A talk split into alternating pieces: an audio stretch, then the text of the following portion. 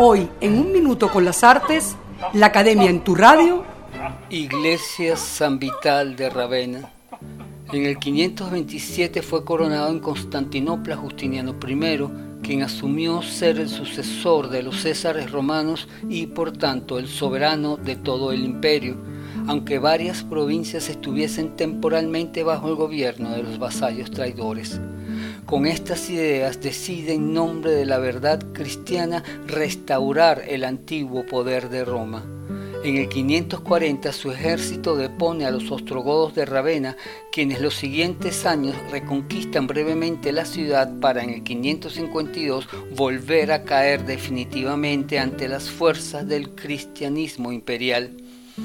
Esta iglesia se había levantado alrededor del 526 sobre un templo del siglo I dedicado al mar de San Vital que fue incorporado a la nueva estructura. Se desconoce quién o quiénes fueron los arquitectos, pero la obra finalizada 20 años después muestra una lúcida combinación de estilos tradicionales lograda con nuevas técnicas de levantamiento de templos que habían sido ya probadas en la capital del Imperio Oriental.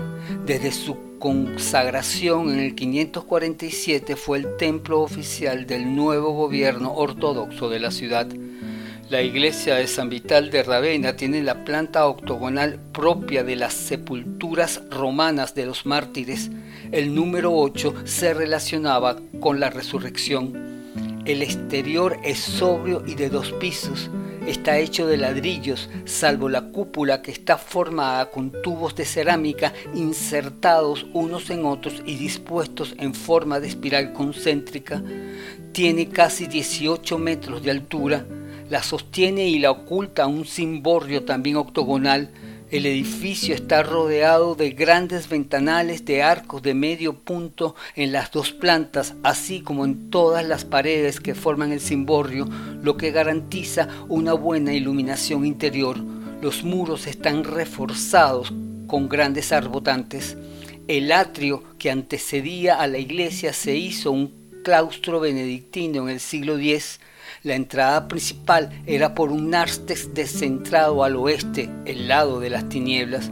Ese espacio formaba un rectángulo tangencial donde se abrían dos puertas al interior de la iglesia, la del lado de los evangelios para los hombres, la del lado de las epístolas para las mujeres. Si estaban casadas, ellas podían asistir a misa con sus maridos desde la tribuna a la que se llegaba por las torrecillas a los extremos del nártex una fue sustituida por un alto campanario en el siglo XIII.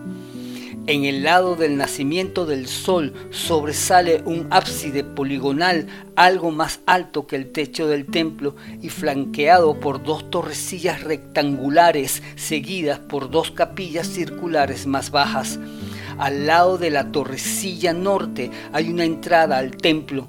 Otra puerta está en el lado sur de la construcción. El aspecto de la iglesia muestra un complejo arquitectónico organizado y centralizado alrededor de la gran cúpula que simbolizaba el cielo.